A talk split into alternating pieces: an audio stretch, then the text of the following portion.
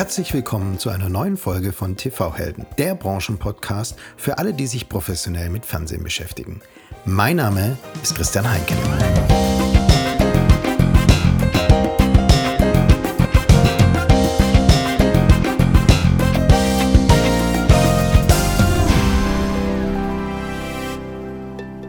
Bevor wir loslegen, wusstet ihr schon, dass Watch 4 jetzt WeDo TV heißt? Richtig. Die Video Solutions AG, einer der größten unabhängigen AWOD-Anbieter in Europa, hat jetzt ihr AWOD und Fast Channel-Angebot umfangreich rebrandet und erstrahlt im neuen Look and Feel. Auch der Fast Movie-Kanal wurde mit einem neuen Namen versehen und heißt nun We Do Movies. Ferner plant man weitere Spartenkanäle im laufenden Jahr, und zwar We Do Sports, We Do True Crime oder We Do Docs. Verfügbar sind die Angebote von WeDo TV unter anderem auf iOS, Android, Samsung, waipu.tv, Roku oder Amazon Fire, Relax, LG Channels und noch vielen, vielen mehr. Der Relaunch macht das Angebot noch attraktiver und ich bin mir sicher, dass in nächster Zeit so einige weitere Plattformpartner dazukommen. Ihr kennt das Unternehmen übrigens aus Folge 11 des TV-Helden Podcasts und wenn ihr wie du TV Angebote für eure Plattform haben möchtet, dann schreibt mir eine E-Mail und ich verknüpfe euch mit We Do TV. Und jetzt freue ich mich auf einen ganz besonderen Gast. Er ist der absolute Experte, wenn es um die rechtliche Einordnung von New Media geht. Seine Schwerpunkte liegen in Vertrags-, Urheber- und Medienrecht. Ein Medienrechtler durch und durch, der das einzige, mir bekannte, Buch über IPTV mitgeschrieben hat. Ein sehr angenehmer Verhandlungspartner, der durch Argumente und Persönlichkeit überzeugt eigentlich klar, dass der größte Streamingdienst der Welt ihn für sein Kooperationsmanagement in die Verantwortung nimmt. Zugeschaltet aus Amsterdam, herzlich willkommen, Christoph Goller, Council Business Development Legal EMEA bei Netflix. Hallo Christian, vielen Dank für die sehr nette Begrüßung. Vielen Dank dir. Christoph, das erste Mal blicke ich in den Bildschirm und sehe ein professionelles Studio. Das ist ja Wahnsinn. Also normalerweise muss ich ganz andere Sachen mit meinen Gästen diskutieren, aber hier, du hast ein professionelles Mikro und Kopfhörer, alles, alles da. Wie kommt's? Ich glaube, dann hört es aber auch schon auf mit dem professionellen äh, Mikro und Kopfhörer. Das äh, ist so ein bisschen meine Radio-Vergangenheit. Ich habe äh, während des Studiums beim Radio gearbeitet und habe dann später im Institut gearbeitet, habe dort einen Podcast aufgenommen und daher habe ich noch die, die Ausstattung mit Mikrofon und Plopschutz und Kopfhörer. Ein Studio ist es nicht. Es ist äh, ein Raum unserer Wohnung in Amsterdam, der jetzt etwas mit Kissen, Decken und Isomatten vollgestellt ist, um möglichst viel Schall zu schlucken. Der Klassiker ist ja eigentlich, dass man im Schrank aufnimmt, aber das gibt unser Schrank einfach nicht her. Das ist bei mir auch so. Ich sitze auch nicht im Schrank und ich habe mich auch nicht getraut, mit meinen Gästen irgendwie Interviews zu, zu führen, indem ich im Schrank sitze. Bei mir sieht es ähnlich aus wie bei dir, also auch ähm, mit Kissen und Matten. Christoph, vielen Dank, dass du heute Zeit hast. Ähm, schön, dass du heute als Vertreter des führenden Streamingdienstes, der führenden VOD-Plattform, der omnipräsenten und globalen Medienhauses äh, Netflix zu Gast bist. Natürlich wollen wir über deinen aktuellen Arbeitgeber Netflix reden und die Geschäftsstrategien von Netflix möglich von allen, möglichst von allen Seiten beleuchten. Mir wäre aber äh, wichtig, Themen zu besprechen, die bisher noch nicht behandelt wurden. Also nicht unbedingt darüber diskutieren, ob die äh, Staffel, die neue Staffel von Stranger Things neue Rekorde aufstellt oder sehen, wie Squid Game in Deutschland erfolgreich sind, sondern mich interessieren die Business-to-Business-Perspektive für Netflix, also zum Beispiel eure Partnerschaften mit Telcos und Netzbetreibern. Und die zweite zentrale Frage für mich, wie kommt man zu Netflix und wie arbeitet sich beim größten Streamingdienst der Erde?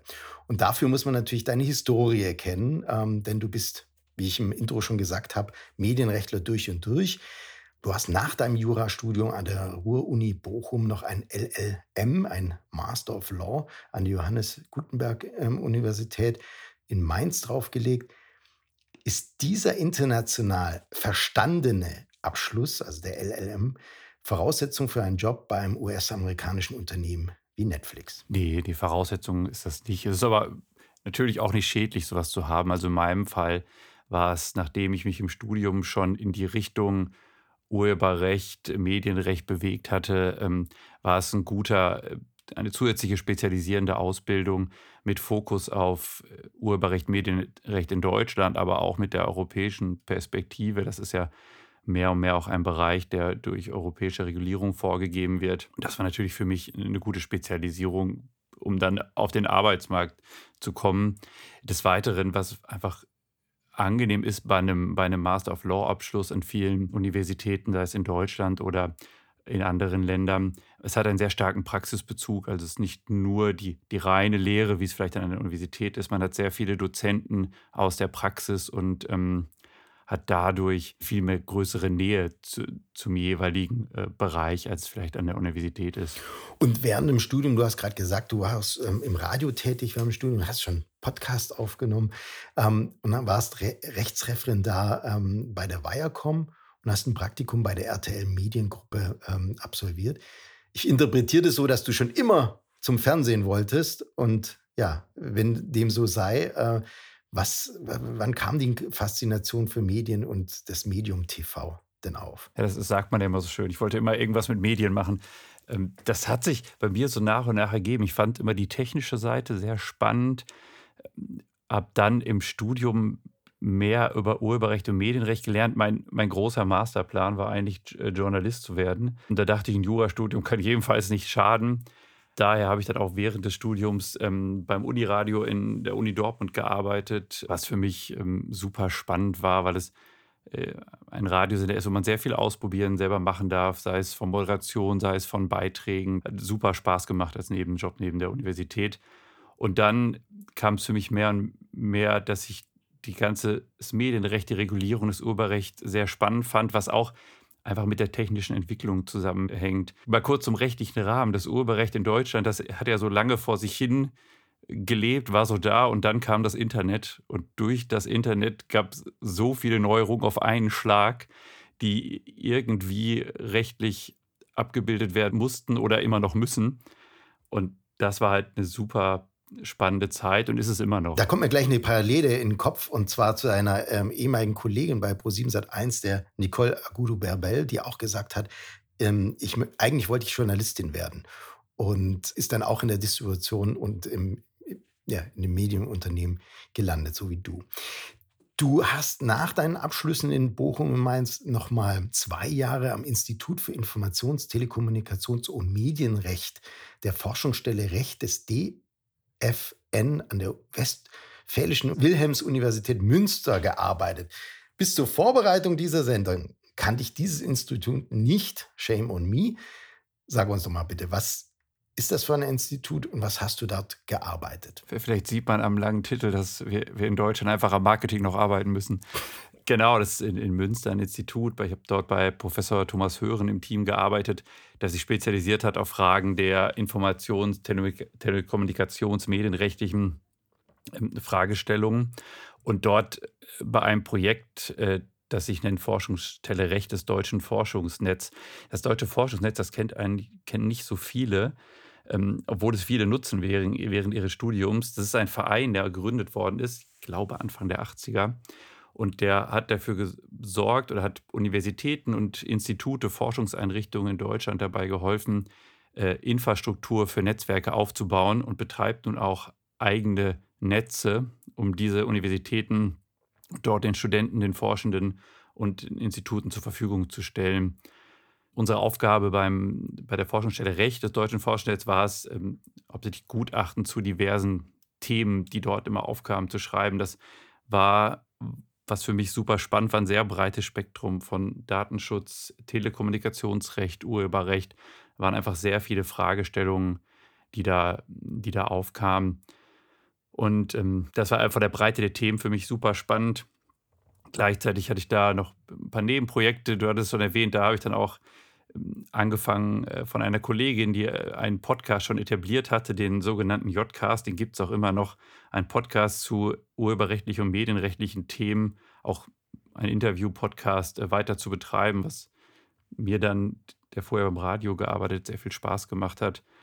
Und das war, war eine gute Zeit. Zwei, zweieinhalb Jahre war ich da. Das heißt, der Zwischenschritt hat sich absolut gelohnt? Ja, definitiv. Also einmal sehr viel gelernt, sehr viele Themenbereite, sehr viele interessante Kontakte hergestellt und ähm, für mich super spannend. Ich habe damals mit meinem Chef, dem Professor Hörn und einem weiteren Kollegen, dem Sebastian Neurauter, ein Buch geschrieben zum Thema Internet und Web-TV, was sich so ein bisschen aus einem Gutachten raus entwickelt hatte. Und wir haben festgestellt, Dazu gibt es noch gar nicht so viel Literatur auf dem Markt. Da gibt es super interessante Fragestellungen.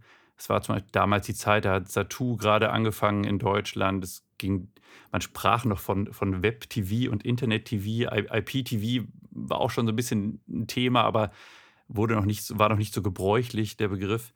Und da, wie schon erwähnt, das Urheberrecht in Deutschland noch so gar nicht auf diese Entwicklung eingestellt war, war es für uns sehr spannend, da mal was zu schreiben und zu veröffentlichen. Da ist dieses besagte, im Intro besagte Buch entstanden, das ich jetzt auch dankenswerterweise äh, habe und äh, teilweise durchgelesen habe. Es war ja wirklich ein sehr fortschrittliches Wert für die damalige Zeit und ich ärgere mich heute noch, dass ich es damals nicht hatte, weil es hätte mir sehr, sehr damals meinem Job geholfen. Ah, das freut mich natürlich zu hören. Ich glaube jetzt, ich weiß nicht, ob man es jetzt noch empfehlen kann. Ich glaube, dazu ist es jetzt einfach zu alt und zu überholt, aber es hat sehr viel Spaß gemacht. Vielleicht muss ich mal die alten Kollegen fragen, ob man eine zweite Auflage wagt. Ja, ja, das stimmt. Das wäre eine gute Idee, weil es fehlt immer noch. Ne? Also es gibt immer noch wenig äh, Literatur zu diesen Themen. 2011 äh, bist du dann in die, ich sage mal, in die Wirtschaft gewechselt zu Pro7 Sat1. Insgesamt warst du über acht Jahre bei Pro7 Sat1 und zuletzt Vice President Distribution Legal News Services. Was waren die prägendsten Momente und die schönsten Aufgaben in dieser Zeit? Also insgesamt habe ich die Zeit sehr genossen in München bei Pro701 hat sehr viel Spaß gemacht. Ich, ich glaube, ich habe eigentlich erst so äh, vielleicht ein paar Jahre, als ich schon bei Pro7 war, realisiert, was für eine spannende Zeit das gerade ist, in der, in der Verbreitung, in der Programmdistribution zu arbeiten. Ähm, durch die schon erwähnte Entwicklung im Bereich Internet-Urheberrecht. Als ich angefangen habe, war, wie gesagt, Satu beispielsweise schon auf den Markt. Die privaten Fernsehsender in Deutschland waren aber noch nicht verbreitet über übers Internet über, oder über das mobile Internet. Da war noch klassisch Satellitkabel und noch Terrestrik äh, angesagt. Daher super spannender Zeitpunkt zur Entwicklung äh, lineares Fernsehen über das Internet. Gleichzeitig kam natürlich diese ganze nonlineare Diskussion auf. Es gab äh, diverse Online-Videorekorderdienste beispielsweise, die die Möglichkeit boten, ähm, Inhalte von diversen Fernsehsendern weltweit aufzunehmen und in Cloud-basiert zu speichern. Die Anbieter haben sich meistens nicht so um die rechtliche Seite gekümmert. Aber klar, super interessantes Thema. Und dann natürlich nachfolgend die ganze nonlineare Entwicklung mit, mit einem, mit einem Online-Videorekorder, den jetzt ja mehr und mehr Services auch anbieten. Ähm, Seven-Day-Catch-up-Inhalte, Instant Restart, also die Möglichkeit, eine Sendung zeitversetzt zu starten das waren ja alles äh, Sachen, die damals entstanden sind. Und das war natürlich super spannend, das mit Kabelplattformen, mit, mit Satellitenplattformen, aber auch mit, mit neueren Internetplattformen zu verhandeln, dort die rechtlichen Themen, aber auch natürlich die wirtschaftlichen Themen zu besprechen. Und aus dem Grund war es eigentlich eine super spannende Zeit, ist es immer noch, weil da einfach so eine große Entwicklung, so eine große Entwicklung passiert ist. Und gleichzeitig ähm, gibt es immer noch in den letzten Jahren natürlich aus europarechtlicher und aus, aus deutscher Sicht ähm, Reform beim Urheberrecht, bei der, bei der Medienregulierung im Medienstaatsvertrag für, für Plattformanbieter, die super spannend waren und sehr relevant damals für unsere Aufgabe. Du hast es vorher so schön gesagt und dann kam das Internet ja, und hat natürlich alles verändert. Ja, das ist ähm, was heute natürlich alles selbstverständlich ist, wurde damals entwickelt, wurde damals ähm, rechtlich neu eingeordnet. Also ich glaube, du hast so ein bisschen Safe TV und sonst, sonstige Plattformen angesprochen. Da genau. hatte ich auch mit André Prahl äh, letztens drüber gesprochen, da glaube ich, die RTL ist dann bis zum BGH hochgegangen. Genau, das waren, das waren spannende Verfahren einfach. Die, die haben sich durch alle Instanzen durch, durchgezogen und war mal die Frage, äh, ist das eigentlich ein Service, der komplett von der Privatkopie des Nutzers abgedeckt ist oder benötigt der Anbieter Weitersenderechte, wenn er die Programme empfängt, auf welche Art auch immer, und dann an die, an die Online-Speicher weitersendet. Super, super interessante Fragestellungen, die damals rechtlich nicht äh, geregelt waren. Und dann wurde ja nach und nach das, Urbe das Urheberrecht auch angepasst. Es war ja, wenn du wirst dich daran erinnern, die, die jahrelange Diskussion, wird das schöne Kabel-Weitersenderecht jetzt technologieneutral ausgestaltet oder bleibt es bei einem Kabel? Ähm, und diese Fragestellung. Ja, und die Fragestellung mussten sich ja natürlich auch völlig überforderte Richter stellen, die dann sich gedacht haben, naja, wenn da irgendwo was, wenn ich irgendwas empfange und dann leite ich per Kabel das in die, in, in die Cloud rein, ist das doch auch Kabelweitersendung oder sonstiges. Jedenfalls kann ich mich an solche Diskussionen damals noch erinnern. Ja, ähm, natürlich. Das, weil ja, die, die Diskussion, die gibt es ja auf so vielen Ebenen. Es ist auch, ähm, da das deutsche Urheberrecht da ja sehr dezidierte Regelungen vorsieht, einmal was das Thema Weitersendung über Kabel angeht, aber auch dann was das Thema Erstsendung angeht. Äh, ich brauche ja, um eine Weitersendung zu machen, brauche ich am ersten Schritt erstmal eine Erstaussendung und dann die Fragestellung, wenn ich ein Signal nur per Kabel rausschicke, ist das dann überhaupt eine Erstsendung? Kann die überhaupt von so vielen Leuten erreicht werden? Das sind natürlich super detaillierte rechtliche Fragestellungen, ähm, aber die waren halt damals und sind es immer noch ein wenig sehr, sehr aktuell. Ja, sind immer noch äh, aktuell. Also ich kann mich in jüngsten Zeit noch erinnern, dass es solche Diskussionen auch ja, bei uns in Deutschland, aber auch in Österreich ähm, immer wieder hochkam. Total, ja. Jetzt bist du seit Juli 2019 bei Netflix in Amsterdam. Was sind denn deine Aufgaben bei Netflix? Genau, seit, ja, genau, seit Juli 2019. Ja, bei Netflix arbeite ich im Bereich äh, Business Development, bin dort Teil des, des Partnership-Teams. Wir sind ein gemischtes Team aus Kollegen aus dem Bereich ähm, Business, also wirtschaftlichen Bereich, aus der Technik, aus Finanzen, aus Marketing. Und Ziel ist es, ähm, den Netflix-Dienst zusammen mit anderen Partnern, klassische Kabelnetzbetreiber, ähm, Telekommunikationsanbieter, anzubieten und dort einem interessante Pakete, einfachen Zugriff für Kunden auf, auf Netflix zu ermöglichen. Das kann durch, durch feste Pakete sein, wie wir es beispielsweise mit der Deutschen Telekom oder mit Vodafone haben, kann aber auch über gemeinsame Promotion-Aktionen erfolgen. Das ist meine Hauptaufgabe. Was für mich natürlich persönlich super spannend ist, aus Amsterdam aus sind wir für den gesamten Bereich EMEA zuständig, also Europa, Middle East und Afrika. Und man hört schon an der Größe des Bereiches, es ist natürlich sehr abwechslungsreiche Tätigkeit. Einmal Vergleich Europa, Afrika, aber auch ähm, Middle East sehr spannend, dort ja so international zu arbeiten und Partnerschaften aus wirklich verschiedenen Blickwinkeln rechtlich, wirtschaftlich, technisch zu betrachten. Und was sind für, für euch die entscheidenden Rahmenbedingungen oder auch rechtlichen Herausforderungen bei Partnerschaften zwischen Netflix und zum Beispiel einer Plattform? Das kommt natürlich immer so ein bisschen darauf an, wie die Regulierung vor Ort ist. Ähm, wir haben natürlich in Europa eine sehr starke europäische Regulierung, aber auch eine starke lokale Regulierung. Ich hatte es ja schon angesprochen, in Deutschland beispielsweise mit dem Medienstaatsvertrag. Das sind natürlich immer etwas unterschiedliche Rahmenbedingungen, die man da hat, von, von den rechtlichen Voraussetzungen her. Gleichzeitig ist es aber auch sehr spannend, wie, wie technische Voraussetzungen vor Ort einfach anders sind. Ich muss mal denken, wenn ich in Skandinavien Pakete mache, da war ich noch recht am Anfang, da, da hieß ein Paket so und so 1000 und ich fragte dann so, ihr könnt ihr mal kurz erläutern, woher kommt denn die 1000? Ja, das ist unser Standardpaket, Upload, Download 1000 äh, Megabit. So, okay, nicht schlecht. Das ist, wenn man auch aus deutscher Sicht ist natürlich, das ist das Standardpaket.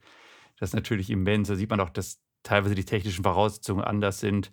Oder wenn man einen Blick nach, nach Afrika oder nach Südafrika sieht, was für eine Bedeutung da einfach das Mobiltelefon hat, wo in Europa ein Entertainment-Konsum noch wirklich vornehmlich auf dem TV-Gerät oder, dem Laptop, also einem etwas größeren Bildschirm stattfindet, sehen wir dort, dass das Mobiltelefon einfach eine viel größere Bedeutung hat. Und das ist natürlich sehr abwechslungsreich und spannend. In Deutschland hat jetzt Netflix im Moment Kooperationen unter anderem mit der Telekom, du hast es angesprochen, und Vodafone, Waipu äh, und Sky.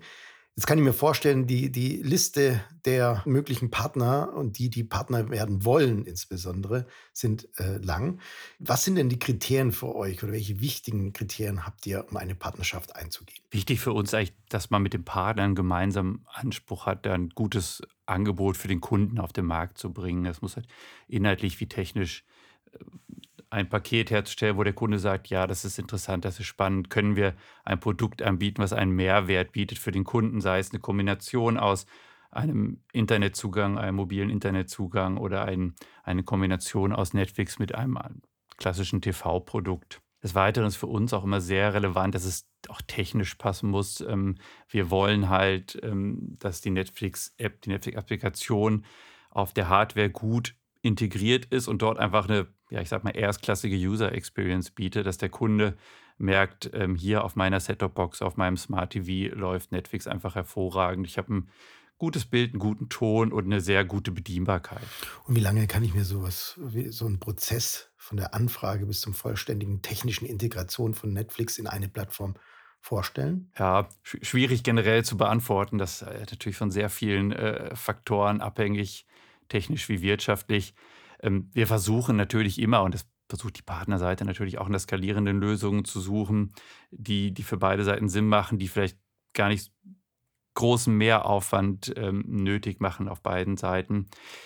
Das also mal grob gesagt, das kann in ein paar Monaten klappen, das kann aber auch mal ein halbes Jahr oder etwas länger dauern. Ich glaube, das ist so der Zeitrahmen. Es gibt bestimmt kleinere Netzbetreiber mit geringerer Reichweite, wo eine technische Kooperation oder Integration nicht, nicht lohnt. Habt ihr auch für solche ähm, Netzbetreiber ein Kooperationsmodell? Ja, man muss sagen, im Moment fokussieren wir uns schon sehr auf die größeren Partner in Deutschland mit, mit höherer Reichweite. Da muss man sagen, da geht es auch bei Netflix intern um Priorisierung von Ressourcen, sei es wirtschaftlich, rechtlich, technisch. Wir wollen halt auf allen Ebenen eine gute Zusammenarbeit und müssen halt gucken, was, was da für uns passt von der Ressource. Wie schon gesagt, damit wollen wir sicherstellen, dass das Gesamtpaket passt, dass der Kunde immer ein einwandfreies Netflix-Erlebnis hat. Und das ist im Moment unser Fokus. Heißt natürlich nicht, dass das äh, für die Zukunft sich nicht ändern kann. Klar. Ich bin ja immer so fasziniert von so internationalen Unternehmen, so globalen Giganten und das Arbeiten dort. Und jetzt bist du für EMEA zuständig. Du hast es schon angesprochen, als für Europa, Nahe Osten und Afrika. Ähm, kannst du uns noch mal ein paar Unterschiede nennen in Bezug auf Partnerschaften mit Plattformen? Also was unterscheidet eine Partnerschaft mit einer deutschen Plattform von einer afrikanischen oder einer im Nahen Osten? Oder in Afrika. Genau, ja, die, die Verhandlungen als solche sind meistens gar nicht so unterschiedlich. Da gibt es natürlich auch immer Überschneidungen im, im, im, wirtschaftlichen, auf der Produktseite. Klar, su super spannend ist natürlich, in Deutschland ist halt in ein paar Punkten etwas, etwas spezieller, sei es teilweise einfach von, von, von der technischen Entwicklung. Wir haben halt in Deutschland immer noch einen großen ähm, Satelliten- und, und Kabelmarkt. Wir, wir, hängen noch etwas zurück, was, die, was der Anschluss von Smart TVs oder äh, allgemein Set-Top-Boxen ans Internet angeht. Da sind halt andere Länder uns schon etwas voraus ähm, und ähm, haben dann, also das Thema Breitbandkapazitäten ist teilweise in Deutschland noch da, obwohl es auch in den letzten Jahren ähm, deutlich sich entwickelt hat. Wir haben in Deutschland eine andere Regulierung mit, mit dem Medienstaatsvertrag, der halt auf einer Zusammenarbeit aller Bundesländern besteht und ähm, dadurch einfach ganz anders ist, als in anderen Ländern ist. Und, und gleichzeitig haben wir in Deutschland natürlich viele speziellere Themen, die wir in sonstigen Ländern nicht so haben. Äh, Nebenkostenprivileg ist natürlich ein Thema, das im Moment sehr aktuell ist, oder eine sehr strenge Regulierung, eine strengere Regulierung, was ähm, Wahrnehmung von, von Zahlungsdienstleisten durch Dritte angeht. Das sind so sehr spezielle Themen, die wir, die wir in Deutschland haben. Und, und wie gesagt, in anderen, in anderen Ländern ist vielleicht das Breitbandthema gar nicht so ein Thema. In anderen Ländern ist der Fokus mehr auf einer äh, mobilen Integration. Es kann aber auch sein, dass einfach dass das Thema Partnerschaft ganz anders gelebt wird. Wie gesagt, in Deutschland ist natürlich von der Regulierung äh, bestimmte Themen einfach interessant. Ich glaube, er hat es schon mal in, einem, in, einer anderen Episode angesprochen, das Thema Nebenkostenprivileg. Das mhm. ist ja im Moment einfach ein sehr, sehr großes Thema in der Branche. Muss man schauen, wie sich das entwickelt. Und natürlich für, für uns und auch für, für unsere Partner das, das Thema Plattformregulierung im Medienstaatsvertrag. So was muss eine Plattform machen, was, was ist Userface, was Auffindbarkeit, ähm, was Suche angeht alles Themen, die uns in Deutschland natürlich beschäftigen. Ich finde es interessant, dass du das Nebenkostenprivileg ähm, angesprochen hast, weil eigentlich Netflix ja, ich sage es mal, über den Dingen OTT schwebt und ähm, eigentlich ja relativ unbekümmert dieser Sache entgegenschaut oder auch, sagen wir mal, neutral, oder? Ja, also ich glaube nicht, dass uns das äh, genau unbekümmert und neutral ist schon richtig, aber es ist natürlich trotzdem super interessant zu sehen, wie sich das in Deutschland entwickelt, ob man durch, dadurch, dass der Kunde halt so gewohnt ist, ich ziehe in eine Wohnung, ich einfach gesagt, ich stecke das äh, Antennenkabel rein und ich habe irgendwie Fernsehempfang, ob das so bleiben wird, ob halt ähm, eine Vodafone oder eine Deutsche Telekom dem Kunden dann gute Einzelpakete anbieten kann, die ihm einen direkten ähm, TV-Empfang ermöglichen. Oder wird es halt so, dass der Kunde sagt, naja, klassisch Satellitkabel Gut, Satellit ist jetzt kein, nicht Teil des Nebenkostenprivilegs, aber klassisch Kabel, das benötige ich eigentlich gar nicht mehr. Ich will nur noch Internet und dann suche ich mir zusammen, was ich für Dienste haben möchte, was für Medien ich konsumieren möchte. Und das ist halt schon interessant, auch für uns. Mhm. Ja, und du, du hast ja angesprochen, du bist in sehr, sehr vielen Themen, musst du drin sein. Ähm, also Kooperationsmanagement ist nicht nur ein Vertrag aufsetzen mit dem äh, Kooperationsdienstleister oder Kooperationspartner, sondern wie du gesagt hast, du musst auch tief in den Zahlungsmodalitäten sein. Was für Zahlungsdienste bietet er an? Was für ein UI, Auffindbarkeitssuche etc. Sehr interessant. Du ähm, hast ja in deutschen Medienkonzernen gearbeitet und jetzt im US-amerikanischen Medienkonzern. Jetzt auch an dich die Frage, was sind denn die großen Unterschiede in der Arbeit bei einem deutschen Medienunternehmen und einem amerikanischen Unternehmen? Ja, das ist, ähm, ich weiß gar nicht, ob es so die tatsächlich diese großen Unterschiede US-Europa, US-Deutschland gibt. Für, für mich, also aus meiner, meiner Historie, ist halt sehr spannend, ähm, bei Pro7 Sat1 halt angefangen als klassisches, ich sag jetzt mal, TV-Haus mit einer Werbevermarktung, die von Anfang an aber natürlich auch selber produziert haben. Das zu sehen und das kennenzulernen, das, ähm, die ganze deutsche Privatfernsehwelt ähm, und wie dort gearbeitet wird, dass man natürlich schaut, wie, wie kann ich das gut vermarkten, meine Inhalte. Ist natürlich der eine Unterschied, ist ein ganz anderer Fokus im Unternehmen. Und bei Netflix muss man sagen, ist, ähm, kommen wir gleich auch noch zu, die Kultur, die Arbeitskultur schon eine eine, eine andere, eine spezielle. Das ist ja auch ein bisschen was, wofür Netflix bekannt ist, was, was, was kulturelle Arbeiten angeht. Da weiß ich jetzt gar nicht, ob das so US-getrieben ist oder ob es mehr die Netflix-Kulturidee ist, die dahinter steht. Mm, genau, also die scheint ja sehr speziell zu sein. Also in Sachen Arbeitsbedingungen und Organisationskultur. Ich habe das Buch von ähm, dem Netflix-CEO Reed Hastings ähm, No Rules Rules gelesen, auf Deutsch keine Regeln, warum Netflix so erfolgreich ist.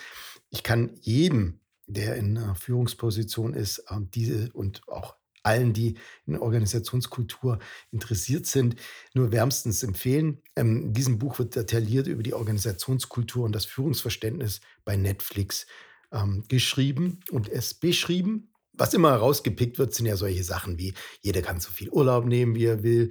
Die Mitarbeiter werden motiviert, mit Headhuntern zu sprechen und anschließend mehr Gehalt bei Netflix zu fordern und vieles, vieles mehr. So, jetzt, jetzt erstmal an dich die Frage, was gefällt dir denn an Netflix besonders gut? Die, die Kultur ist schon, schon etwas, was die Arbeit bei Netflix auszeichnet oder auch besonders macht. Das muss man einfach sagen. Neben der Tätigkeit, die, die ich halt mache, ist halt die Kultur schon ein interessanter und entscheidender Faktor. Genau, worauf du anspielst, was ja in dem, in dem Buch angeschrieben ist, das sogenannte Culture Memo, wo halt dargelegt, etwas die Arbeit und die Zusammenarbeit auch äh, bei Netflix ähm, auszeichnet und beschreibt. Klar, ich habe das äh, natürlich äh, schon vor meinem äh, Arbeitsantritt bei Netflix gelesen, mich damit beschäftigt und ähm, man fragt sich natürlich, ja, wird das auch tatsächlich so gelebt, wie es da beschrieben wird, oder ist es mehr auch, ich sag mal, eine schöne Idee, wie man es machen könnte? Da, da, muss man schon sagen, da war ich auch dann ähm, auch überrascht oder positiv, dass es wirklich so schon ist, dass versucht wird, im täglichen Zusammenarbeiten diese, diese beschriebene Kultur zu leben und auch das Culture Memo als, ja, ich, ich nenne es mal als Argumentationsgrundlage zu nutzen, wenn es um Themen bei der Zusammenarbeit geht. Und das ist schon, schon sehr interessant zu beobachten. Ähm, klar, ich habe mich am Anfang natürlich auch gefragt, ist es so ein Thema, gibt zum Beispiel eine sehr große interne Konkurrenz? Wird da ein Gegeneinander, ähm, wird da gegeneinander gearbeitet? Das ist aber gar nicht der Fall. Es ist schon, ich finde, sehr große Offenheit ähm, mit Themen. Ähm, sehr, ich sag mal, da alle einem dem, dem, dem Ziel, Netflix besser äh, zu machen, ich sag mal, verschrieben sind, ist eine sehr große Offenheit an Themen, wer an was arbeitet. Du hattest ja schon angesprochen, es gibt diese Themen, die hört man ja immer wieder, dass jeder kann so für frei nehmen, wie er möchte. Oder man soll mit Headhuntern sprechen und mehr, mehr Gehalt fordern. Ähm, ich glaube, für mich sind so zwei ähm, andere Themen sehr entscheidend, was die Arbeit bei Netflix angeht. Äh, wir nennen es Freedom and Responsibility und, und Context, not Control. Das Erstere ist eigentlich dieses sehr freie Arbeiten. Ja, natürlich, also ich zum Beispiel, ich weiß, ich arbeite im, im, im Partner-Business, ähm, muss natürlich versuchen, dass wir gute Partnerschaften mit Netflix hinbekommen, aber die Art, wie ich das mache, ist mir sehr selbst überlassen. Also ich kann sehr frei überlegen, wie ich vorgehe, wie ich Sachen gestalte. Und dieser Freiraum und Gestaltungsfreiraum, der ist schon einfach super spannend und für mich persönlich sehr angenehm. Und dann natürlich aber das zweite, Responsibility, sei dir auch bewusst, naja, wenn du so frei arbeitest, Entscheidungen triffst, du bist natürlich auch verantwortlich für deine Entscheidung. Das ist, glaube ich, gut, sich das da natürlich auch immer wieder bewusst zu machen. Und das andere Thema ist dieses Context, not Control, also Kontext im Rahmen des Verständnisses sag halt, äh, was du mit einer bestimmten Entscheidung vorhast. Was sind deine Hintergedanken? Was ist deine Strategie dahinter? Was planst du damit? Also nicht einfach eine Entscheidung vorgeben und zu kontrollieren, sondern er erläutere deine Entscheidung. Und das finde ich persönlich ein, ein sehr angenehmes Vorgehen einfach in der Zusammenarbeit, dass ich weiß, naja, mein Kollege hat sich das und das überlegt und dieses Vorgehen und das sind seine Gründe und das erlaubt natürlich ein viel offenes Arbeiten, wenn ich genau weiß, was ist seine Motivation dahinter das sind für mich so zwei, zwei sehr entscheidende Themen, was, was die Netflix-Kultur angeht, die Arbeitskultur. Freies Entscheiden, freies Arbeiten, Entscheidung verargumentieren, das ist ja natürlich hohes, ja, die Kultur geprägt von hohem Vertrauen gegenseitig. Eine andere Sache ist ja auch eine Besonderheit von euch, meine ich, die, die offene Feedback-Kultur. Ja, und ich finde immer, das ist, genau. die eine Sache als Mitarbeiter von den Kollegen ähm, oder auch vom Vorgesetzten Feedback einzufordern. Das andere ist, ehrliches Feedback seinem Vorgesetzten zu geben. Und ich kann mich an wenige Vorgesetzte erinnern, die A, Feedback von mir eingefordert haben und wenn, dann auch wirklich hören wollten. Wie schnell warst du denn in dieser Kultur drin? Und eben, ich nenne es mal die Kultur der, der bedingungslosen Ehrlichkeit. Wie lange hast du denn gebraucht, da reinzukommen? Er sagt ja keiner, dass es einfach ist. Ne? Klar, also das ist schon etwas, was, was die Arbeit sehr ausmacht. Dieses, diese sehr offene Feedback-Kultur ähm, gibt Rückmeldungen und zwar völlig unabhängig davon, ob es ein direkter Kollege, Kollegin ist, ob es dein Chef ist. Und da, da muss man sich dran gewöhnen und das muss man auch üben. Am Ende muss ich sagen, da dieses Feedback soll ja nicht dazu genutzt werden, jemanden schlecht zu machen und die Arbeit schlecht zu machen. Es soll halt dazu genutzt werden und so auch mit Argumenten hinterlegt werden, um deine Arbeit zu verbessern, um dich auf bestimmte Dinge aufmerksam zu machen. Und wenn man sich das auch immer wieder vor Augen führt, gerade wenn man selber Feedback gibt, dann hilft das natürlich und macht die ganze Sache natürlich einfacher und auch sinnvoller. Und das, das hilft dann schon. Aber klar, es ist natürlich was, was man äh, am Anfang gerade, also für mich war es halt ungewohnt, aber man kommt schon rein und ich, ich muss zugeben, es schafft eine, eine offene Arbeitskultur, die jedenfalls das Ziel hat und ich denke, es auch schafft, jeden Einzelnen besser zu machen. Interessant, wirklich spannend. Ähm, und gibt es denn auch irgendwas, was dir bei Netflix nicht gefällt? Ich kann jetzt nicht sagen, wo ich, wo ich sage, das gefällt mir jetzt überhaupt nicht, aber ja, man muss schon sagen, es ist, es ist sicherlich nicht ein Arbeitsplatz für jeden. Man muss sich schon bewusst sein, durch das sehr freie Arbeiten, durch die Feedback-Kultur ist es ähm, ein, ein anderes Umfeld. Und ähm, das muss man sich, glaube ich, bewusst machen, ob, man, ob das ein Arbeitsumfeld ist, in dem man arbeiten möchte. Dieses sehr aufgeschlossen sein für neue Themen, Flexibilität zeigen und auch schnelle Entscheidungen zu treffen und auch, auch eigene Entscheidungen zu treffen und diese Entscheidungen auch zu begründen. Das muss man sicher, muss man sicher mögen. Hm, das kann ich mir auch gut vorstellen. Also es ist wirklich ein sehr agiles Umfeld, aber ähm, auch, ja, wenn du viel Vertrauen geschenkt bekommst, musst du es natürlich auch leben und sehr viel Initiative zeigen etc. Klar. Und das ist sicherlich auch nicht für jeden das Richtige. Manche wollen dann doch morgens von ihrem Chef eine To-Do-Liste überreicht bekommen und die dann abarbeiten. Ähm, und für die ist es wahrscheinlich so ein Umfeld dann eher weniger interessant. Ja. Gleich geht's weiter. Gestattet mir nur kurz ein Hinweis an alle IPTV-Provider, Kabelnetzbetreiber und VOD-Plattformen. Wie ich schon in der Folge TV-Helden kompakt mit Sven Breckler von Altiox gesagt habe, finde ich es nicht sinnvoll, dass jeder sein eigenes Headend baut, sondern es sollte ein zentrales, voll skalierbares Headend für alle geben. Und genau das gibt es eben. tvheadend.io. tvheadend.io ist das Cloud-Headend von Altiox. Altiox, der technische Dienstleister rund um TV und VOD. Über tvheadend.io könnt ihr über 450 nationale und internationale TV-Sender beziehen. Dabei könnt ihr tvheadend.io als primäre Quelle oder als Backup für euren TV-Dienst nutzen. Alle Signalen sind in verschiedenen Formaten verfügbar, von MPEG-TS zu Adaptive Bitrate äh, für OTT-Projekte. tvheadend.io von Altiox bietet außerdem DRM, NPVR-Funktionalitäten und Catch-up an. Also surf vorbei unter tvheadend.io oder schreibt mir eine E-Mail. Alle Infos wie immer in den Show Notes. Kommen wir mal zur Zukunft. Ähm, was werden wir denn von Netflix in den kommenden fünf Jahren sehen, um die Ziele in Deutschland ähm, zu erreichen? Wie wird sich denn Netflix in Deutschland positionieren? Äh, Gibt es da Pläne für die Produktion, für Partnerschaften oder auch natürlich für die Verbreitung?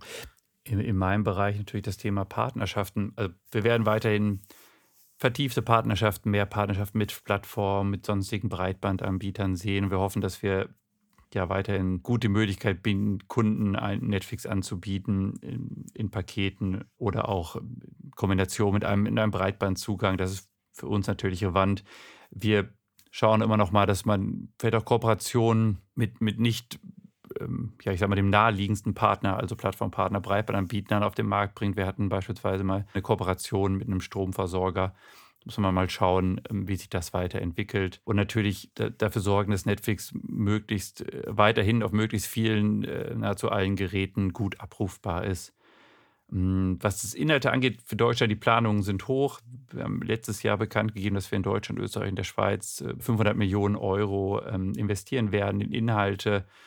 Da wurden auch schon ein paar bekannt gegeben, was, glaube ich, spannend ist, ein neues Projekt von den Machern, die, die Dark rausgebracht haben, sehr, sehr erfolgreich, international erfolgreiche deutsche Serie, ähm, 1899 heißt die Serie. Dann gibt es die Verfilmung des, des, Buches Im Westen nichts Neues, sehr, sehr spannendes Projekt, ähm, zeigt halt, kennt ja das Buch, das Leben aus dem Ersten Weltkrieg, dann gleichzeitig Verfilmung, ähm, Verfilmung der Sissy-Geschichte aus etwas anderer Sicht mit The Impress.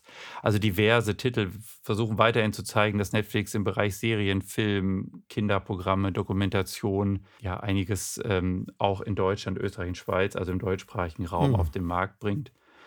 Und jetzt nicht unbedingt deutschlandspezifisch. Wir haben ja letztes Jahr im November angefangen mit dem Thema Gaming, im Moment auf mobilen Geräten. Das ist weiterhin ähm, ein spannendes Thema, wo wir uns weiterentwickeln werden. Es gibt ja Umfragen in Deutschland, dass 60 Prozent der Deutschen sagen, naja, sie, sie spielen halt gelegentlich mal ein Computerspiel und das ist natürlich sehr interessant für Netflix auch. Deutschland ist ja ein sehr hart umkämpfter Markt. Äh, was glaubst du, wie viele S-Wort-Dienste im Moment gibt es? Sehr viele, aus meiner Perspektive, sehr viele S-Wort-Dienste. Wie viele äh, S-Wort-Dienste, wie viele Abos werden denn die Deutschen in, in Zukunft parallel ähm, abonnieren und haben und ja, können sich so lokale Streaming-Plattformen wie RTL Plus und Join gegenüber Netflix denn dann auch langfristig durchsetzen? Ja, ich denke schon, dass der Markt äh, groß genug ist, auch für mehrere Streaming-Anbieter, auch, auch im deutschen Markt, der, der natürlich durch den Großbereich ähm, öffentlich-rechtliche Anbieter und den Bereich Privatanbieter schon ein, ähm, diverse Anbieter hat. Wir sehen es in anderen Märkten, beispielsweise in Skandinavien mit Viaplay, ein großer lokaler Anbieter, der jetzt äh, auch über Skandinavien hinaus wächst. Also dass es auch Angebote von, von lokalen Anbietern gibt. Man muss auch immer noch sagen, naja, in Deutschland ähm, nimmt das Thema Free TV immer noch den größten Bereich an, äh, im, Medium, im Medienbudget ein. Das heißt, das Wachstum für, für Streamingdienste ist äh, immer noch da, weil die im Verhältnis zum, zum Free TV-Konsum immer noch klein sind. Aber das größte Wachstum findet natürlich bei den plus 50 statt. Ja, und das ist, da sieht man schon eine, auch eine mittlerweile ein signifikantes ähm, Wachstum, die da immer mehr natürlich auch sich die Streaming-Dienste annehmen. Ja, also klar, ich meine, das ist natürlich, äh, dass der, der non-lineare Konsum äh, weiter zunehmen wird. Ich glaube, da kann man sehr, sehr sicher von ja, ausgehen. Ja, äh, hat natürlich einfach Vorteile. Jetzt nochmal kurz einen Vergleich, weil ich gerade das ähm, Interview auch geführt habe ähm, mit André Brahl von RTL in Folge 24, der für RTL Plus, also den Streamingdienst von RTL, eine Abo-Anzahl von 2,7 Millionen genannt hat. Mhm. Und ihr habt äh, Zahlen rausgegeben. Ähm, ihr habt ja, Quartalsende 221,6 Millionen Bezahlabos weltweit. Da sieht man einfach nochmal die Möglichkeiten der Refinanzierung eines Global Players, ähm, dass ein Local Hero sich wirklich effizient aufstellen muss, um sich durchsetzen zu müssen. Ja, also zu können. Ja. Nichtsdestotrotz, es ging in Raunen durch den Markt, als Netflix jüngst seine aktuellen Zahlen veröffentlichte. Manche haben schon das Ende des Streamings gesehen. Das lässt uns alte TV-Hasen, die mit Das Fernsehen ist tot aufgewachsen sind, natürlich völlig kalt. Ähm, ihr habt euch auch freiwillig aus dem russischen Markt verabschiedet. Das kostet natürlich äh, Subs und Prognose. Trotzdem, also die, die letzten Quartalszahlen waren jetzt wohl nicht so berauschend. Der Zuwachs an neuen ähm, Abonnenten verlangsamt sich. Kannst du was sagen, was die Strategie von Netflix ist, um wieder mehr Wachstum zu sorgen? Ja, also unser Ziel ist halt einfach Unterhaltung für, für jeden zu bieten, sei es im Bereich Filme, Dokumentation, Serien, Programm und Kinder. Und wir werden da auch weiterhin investieren und wollen halt zeigen, dass Netflix die, die, richtige Adresse ist, um gut unterhalten zu werden für jeden. Weiterhin ist natürlich die Strategie, lokale Geschichten zu finden und die der Welt zu zeigen, wie es mit, mit Squid Games sehr erfolgreich passiert ist, wie es mit La Casa de Papel sehr erfolgreich passiert ist. Gleichzeitig ähm, wollen wir auch immer das Produkt verbessern, weitere Möglichkeiten den Kunden geben. Beispielsweise haben wir die Top-10-Listen eingeführt, sei es auf internationaler oder auf nationaler Ebene. Ähm, wir haben vor ein paar Wochen äh, ein bisschen besseres Bewertungstool mit dem sogenannten doppelten Daumen. Also wenn ich einen Inhalt richtig, richtig gut fand, dann kann ich ihm einen, einen doppelten Daumen geben, eingefügt. Und ähm, ich glaube, wenn wir da im Bereich auf Inhalte, aber auch im Bereich Produkt weiter ein, ein sehr überzeugendes Angebot auf den Markt bringen, der ich gehe davon aus, dass noch viele Kunden Netflix wählen werden. Und spannend, ich habe es oben schon mal angesprochen, ist natürlich der Bereich interaktive Inhalte, also interaktive Videoinhalte oder auch Gaming, wo wir weiterhin schauen, was man in dem Bereich noch machen kann. Es ist ja wirklich mannigfaltig, euer Angebot mittlerweile. Ähm, äh, ich erinnere mich hier nur, dass ich zufällig mal einen Bergsteigerfilm vorgeschlagen bekommen habe als mhm. äh, begeisterter Mountaineer, den 14, 14 Gipfel. Da war ich ganz begeistert, dass endlich mal die Recommendation Engine von Netflix bei mir einen Treffer gelandet hatte.